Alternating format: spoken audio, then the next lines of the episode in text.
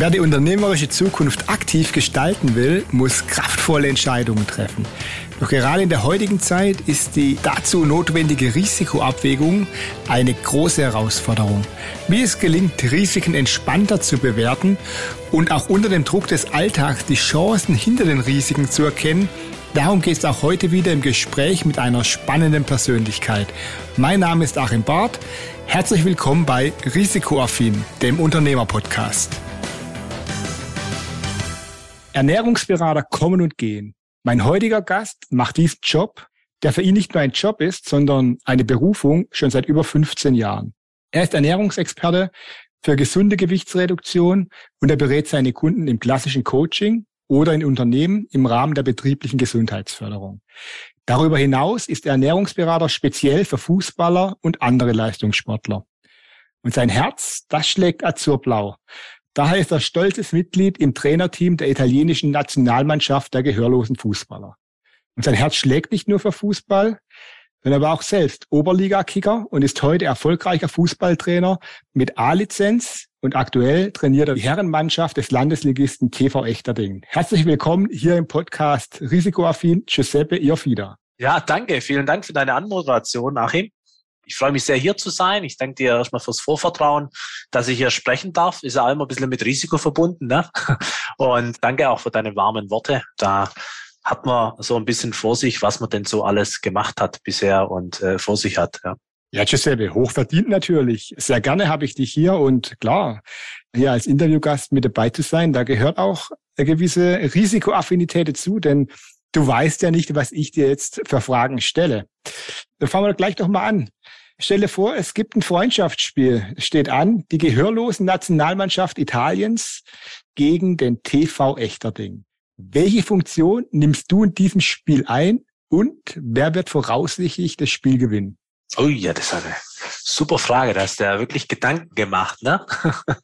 Also ich denke, sportlich gesehen, dass wir da auf ungefähr einem Level sind. Also die italienische Nationalmannschaft der gehörlosen Fußballer sagt ja eigentlich schon, ja, ist durchaus leistungsorientiert unterwegs, weil sonst bräuchten sie auch keinen Ernährungsberater. Und da gibt es verschiedene Spieler, also da gibt es schon welche, die bis in die dritte, vierte Liga vorgestoßen sind. Denke ich an den Kapitän, der da immer noch mit 36 da herausragende Leistungen bringt.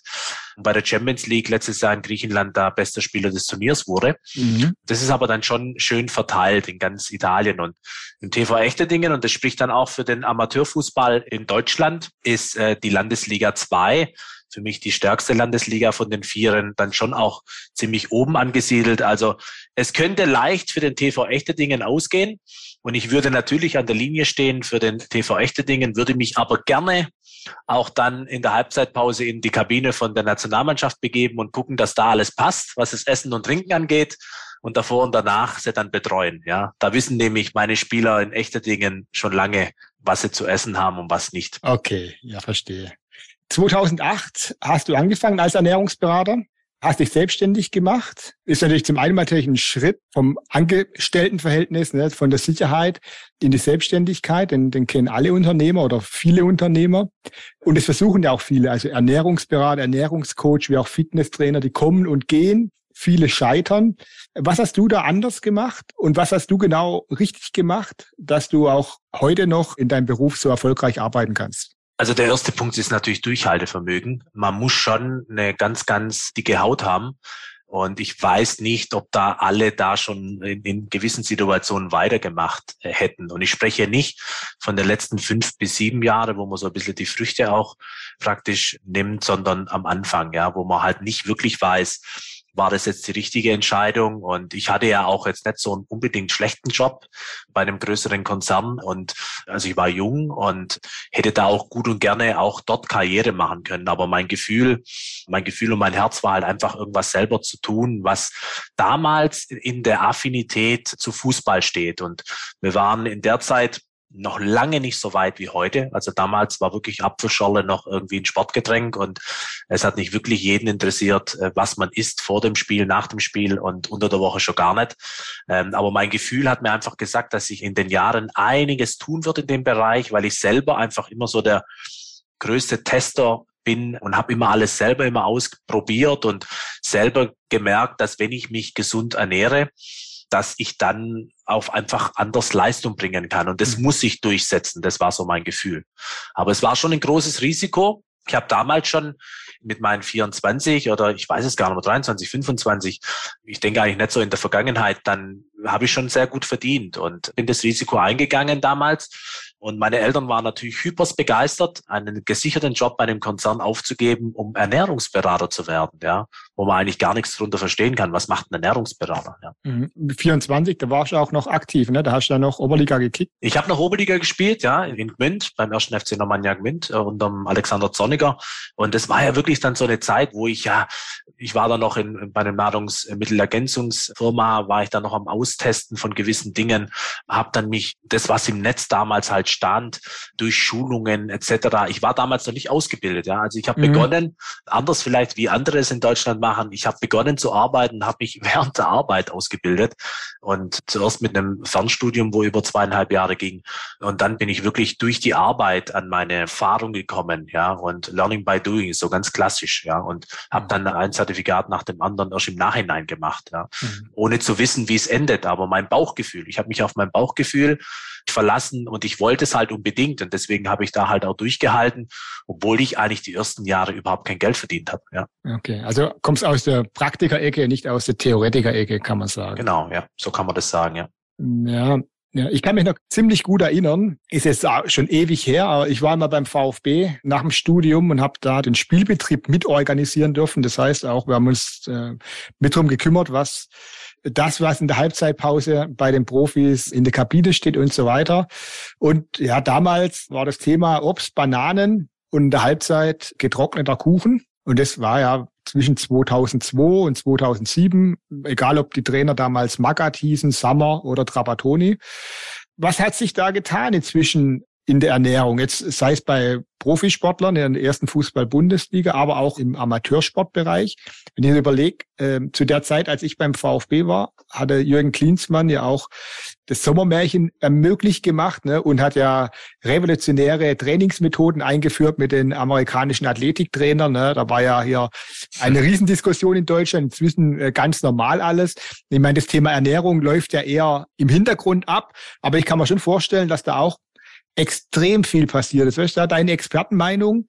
Und wie viel macht denn dann tatsächlich die Ernährung aus, auch beim Amateurkicker, in der Landesliga, in der Oberliga oder auch in der Kreisliga C? Es hat sich sehr, sehr, sehr, sehr viel getan. Ja, also das mit trockenen Kuchen und so weiter und so fort, das kann ich bestätigen. Also das war, ja, das war damals nicht wirklich leistungsorientiert und man hat dann auch wirklich gemerkt, man sieht ja auch im Sport und im allgemeinen Fußball, bleiben wir beim Fußball, hat sich die Geschwindigkeit ja auch extrem erhöht. Und das hat auch einen Grund, weil halt, wenn man sieht, RB Leipzig, ich glaube, die haben, ich weiß es nicht im Detail, aber ich glaube, zwei oder drei Köche angestellt und Ernährungsberater. Und du hast im Profibereich zumindest in der ersten Liga jemanden, der sich nur um das kümmert, ja, der Buffetplanung macht, die frühstücken ja gemeinsam, die essen zu Mittag gemeinsam.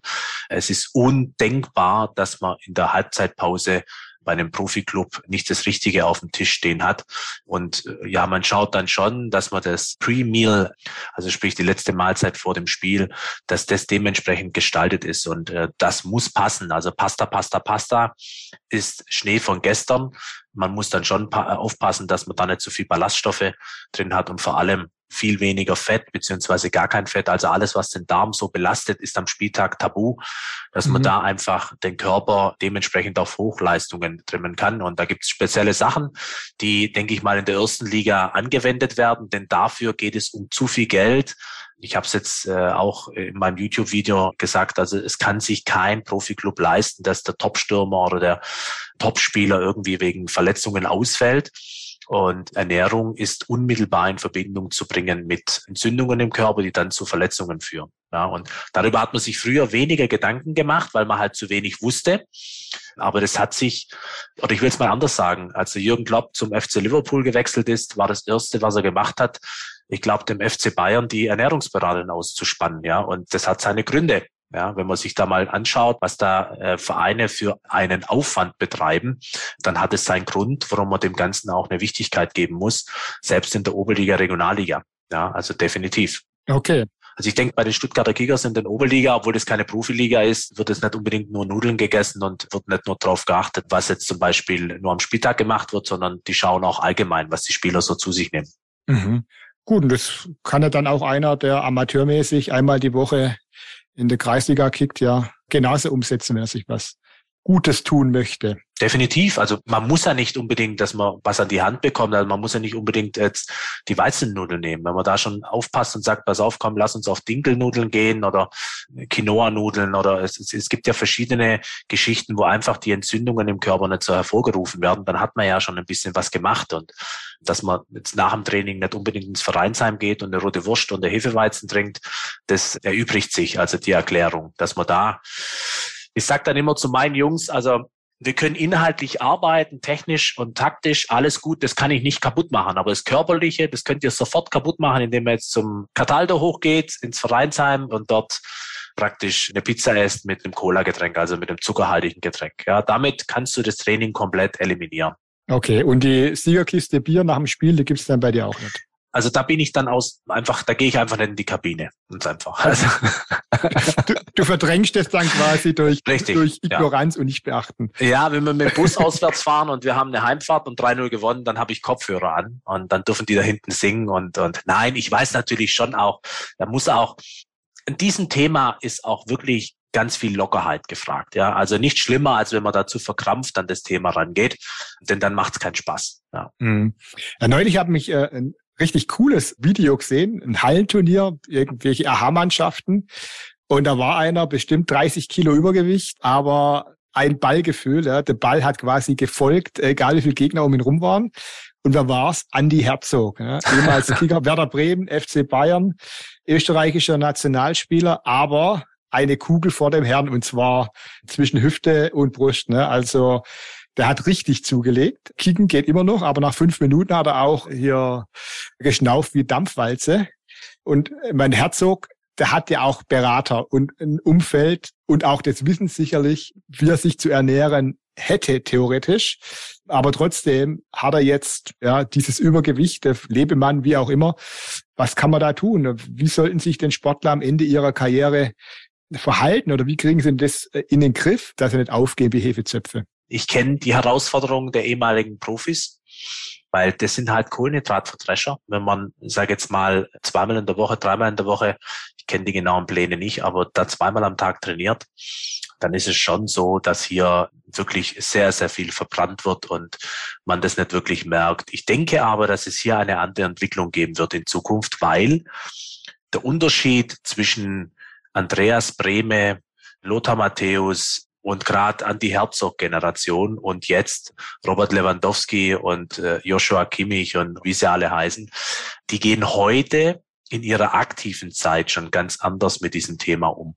Ja, also damals war es dann tatsächlich so, das weiß ich, dass man da nicht so großartig drauf geachtet hat und man hat nur über die Bewegung praktisch sein Gewicht gehalten, ja. Und heute ist es einfach so, dass man auch neben dem, dass man halt einfach das Gewicht hält oder dass man halt einen Topkörper hat, auch innen die Zellen schön sauber sind, die Leistungsfähigkeit eine ganz andere ist, die Mitochondrien ganz anders arbeiten.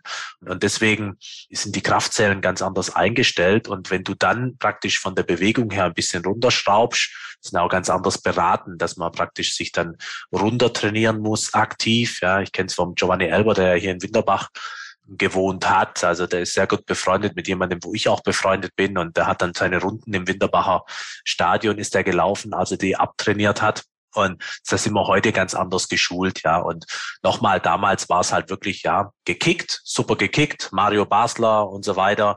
Und dann aufgehört und dann natürlich aufgegangen wie Hefe, weil halt die Bewegung nicht mehr da war, ja. Das wird immer noch vorkommen, es gibt immer noch so ein paar, ohne Namen zu nennen, wo du im Supermarkt triffst und dann die Tiefkühlpizza noch kaufen und abends zu Hause das vorm Fernseher essen und wenn sie dann im Gelände sind, dort schön folgen und frühstücken, wie es der Trainer sagt und Mittagessen, wie es der Trainer sagt und dann zu Hause machen, was sie wollen. Aber die Regel ist es nicht weil du einfach heutzutage bestraft wirst. Ja, ja gut, wobei ich kenne natürlich einen aktuellen Nationalspieler, äh, das auch nicht schon in einer aktiven Zeit den Griff hat, Niklas Süle. Gottes Willen, ja. ja der hat ja mal ganz gern, wenn er drei Wochen nicht kickt, siehst du ihm das ja schon an im Gesicht.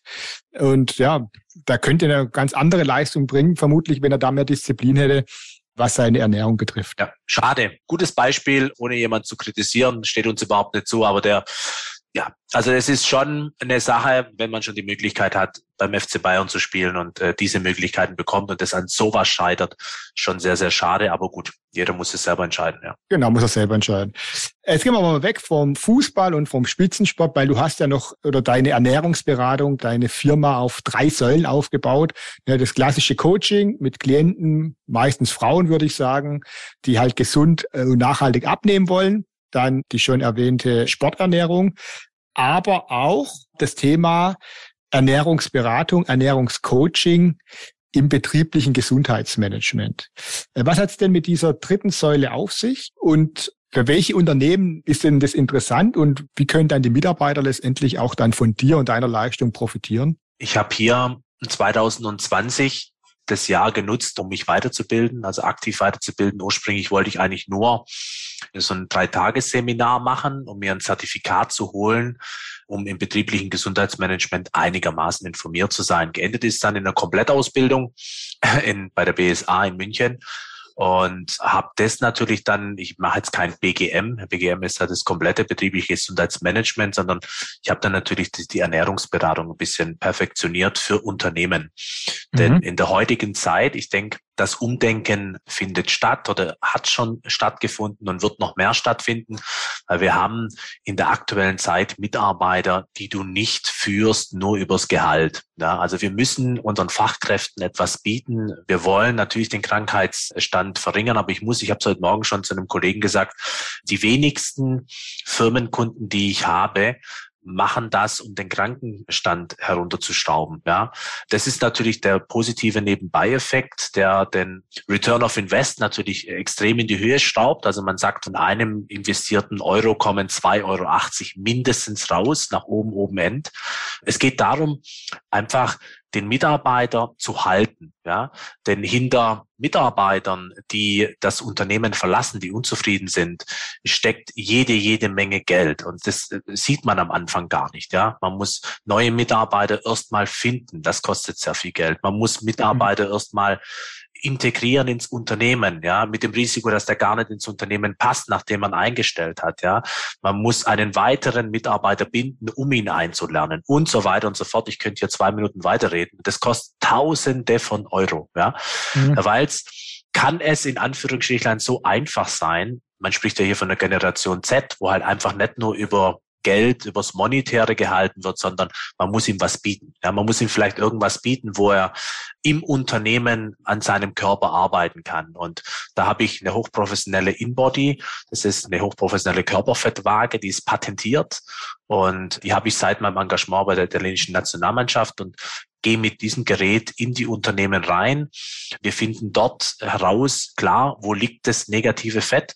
Liegt es vielleicht doch an den Armen und nicht am Bauch? Wenn es am Bauch liegt, dann wissen wir es. Dann wissen wir aber auch, wie viel es ist. Dann wissen wir aber auch, wie die Muskelstruktur im Körper ist. Ja, und, und dann können wir arbeiten. Kann ich meine Tipps geben und dann biete ich äh, Quartalsgespräche an, also Sprechzeiten. Jetzt bei der einen Firma, wo ich jetzt letzte Woche dazu bekommen habe, da bin ich jetzt achtmal im Monat. Das sind jetzt an die 20 äh, Mitarbeiter, die ich in den Quartalsgesprächen habe und sechs Mitarbeiter, die ich individuell betreue. Ja, und da haben wir da einfach so, so einen Rahmenvertrag, einen Jahresvertrag. Und das schätzen die Mitarbeiter ungemein, dass einfach der Chef ja hier was tut für sie, ja, und wirkliches Interesse an der Gesundheit zeigt. Ja, perfekt. Ja, Giselle, wir kommen zum Schluss. Und du ahnst es schon, die nervigste Frage, die ein Ernährungsberater bekommen kann. Hast du mal einen Gratistipp wenn es um die Ernährungsoptimierung geht. Und da ist mal die Frage, es gibt ja immer Themen, die sind Trend, äh, wenn es um Ernährung geht. Fasten, Heilfasten, Intervallfasten, keine Kohlenhydrate, viel Kohlenhydrate, vegan, vegetarisch, nur noch mit Licht sich ernähren, was da alles, äh, was alles gibt. Was ist aus deiner Sicht gerade der Tipp, den du jetzt gerade den Hörern da draußen mit auf den Weg geben kannst? Was können sie tun, um irgendwo ein bisschen was zu optimieren? Ich habe sogar zwei. Okay. Weil der eine wäre zu wenig, glaube ich. Also ganz, ganz viele Menschen sollten erstmal anfangen, genügend zu trinken. Ja, also mhm. 30 Milliliter pro Kilo Körpergewicht. gebe ich da als Messgröße mindestens vor. Ja, und da hat noch keinen Sport gemacht und der ist also acht bis zehntausend Schritte und dann 30 Milliliter pro Kilo Körpergewicht, weil dann hat der Körper die Möglichkeit, die ganzen Giftstoffe auszuspülen, dann äh, kann genügend ja Körperfett, auch überschüssiges Körperfett über den Urin, über den Schweiß, über das Verdampfen praktisch aus dem Körper hinaus gelangen. Ja. Zählt da Kaffee mit? Eigentlich nicht, aber die ersten zwei kannst du ruhig dazu zählen. Ja. Und wenn das Espresso ist, dann ist überhaupt kein Thema. Ich habe aber schon die Erfahrung gemacht, natürlich gibt es Qualitätsunterschiede beim Kaffee, aber irgendwann mal übersäuert der Körper. Das ist einfach so. Ja. Muss halt italienischer Kaffee sein, ne? Ja, da kann ich meine Italiener eigentlich gar nicht schützen, weil die sind ganz oft die sind ganz oft sauer, die Kaffeesorten, aber da, die schmecken super. Also okay, da, okay. Naja, und dann, ich erfahre einfach oder ich beobachte, dass Menschen sich ganz oft zu viel vornehmen, ja. Vor allem, wenn sie nicht begleitet werden. Deswegen fang doch bitte einfach mal mit einem gesunden und guten Frühstück an. Ja, dem Frühstück wird viel, viel, viel, viel zu wenig Bedeutung geschenkt. Ja, also das ist einfach die Basis, das ist der Reifen, der Motor von einem Auto, ist der Keller von einem Haus. Also man muss einfach gucken, dass man eine Basis findet und ein gesundes Frühstück da vielleicht mal eine Viertelstunde, 20 Minuten früher aufstehen und hier einfach gucken, dass man genügend Eiweiß hier dem Körper zuführt, also praktisch die Kraftzelle für die Muskeln, so äh, ob es ein Joghurt ist, ob es ein Quark ist, dass man ein paar Sonnenblumenkerne reinpackt und ein paar Nüsschen dazu isst, ja. Also, dass man einfach guckt, Haferflocken ganz arg wertvoll, dass man da halt einfach was Wertvolles hat und dass der Tag dann einfach beginnen kann und eine gesunde Basis hat, weil ganz viele dann ja um 11.30 Uhr schon so in einem Mangel sind, dass sie dann so in ihrem Chaos sind, oh Gottes Willen, es ist fünf vor zwölf Uhr, wo gehe ich essen? Das kann nichts werden, das kann nicht gut enden, ja, wenn man fünf vor zwölf überlegt, wo man zum Mittagessen geht. Ja. Okay, ja, perfekt. Vielen Dank für die zwei Tipps. Die sind natürlich sehr hilfreich, insbesondere die Trinkerei. Braucht man noch Strategien, dass man es nicht vergisst. Aber das wäre dann ein weiterer dritter Tipp, den man direkt beim Giuseppe sich holen kann. Giuseppe, ich bedanke mich für das Gespräch. Du fliegst ja dieses Jahr auch mit einer Mannschaft äh, zur gehörlosen Champions League nach Warschau. Da wünsche ich dir auf jeden Fall viel Erfolg und am besten natürlich den Titel. War sehr spannend, sehr interessant. Und ich sag Lieber Giuseppe, schöne Woche noch. Ciao und tschüss. Vielen Dank auch dir, Achim. Hat mir Spaß gemacht und ja, viel Spaß beim Zuhören. Ja, wenn Sie, liebe Hörer, einmal unverbindlich mit Giuseppe Iofida sprechen wollen, dann finden Sie in der Episodenbeschreibung zwei Links. Einer führt direkt zu seinem Buchungskalender, natürlich für ein kostenloses Erstgespräch. Und der zweite Link, sehr interessant, zu seinem YouTube-Kanal. Dort finden Sie interessante Videos rund um das Thema Ernährung. Schauen Sie doch mal rein. Ja, und damit sind wir schon wieder am Ende der heutigen Episode und die wichtigste Frage lautet, welche Erkenntnis war für Sie heute besonders wertvoll? Schreiben Sie mir gerne eine Nachricht an podcast.achim-bart.de. Und ich freue mich natürlich, wenn Sie beim nächsten Mal wieder dabei sind. Empfehlen Sie diesen Podcast auch gerne an Ihre Freunde und Bekannte weiter, natürlich ganz ohne Risiko. Denn wir brauchen auch gerade jetzt in dieser Zeit wieder mehr Mut, Risiken einzugehen, um die Herausforderungen, die vor uns liegen, zu stemmen. Bis zum nächsten Mal hier bei Risikoaffin, dem Unternehmerpodcast. Ihr Achim Barth.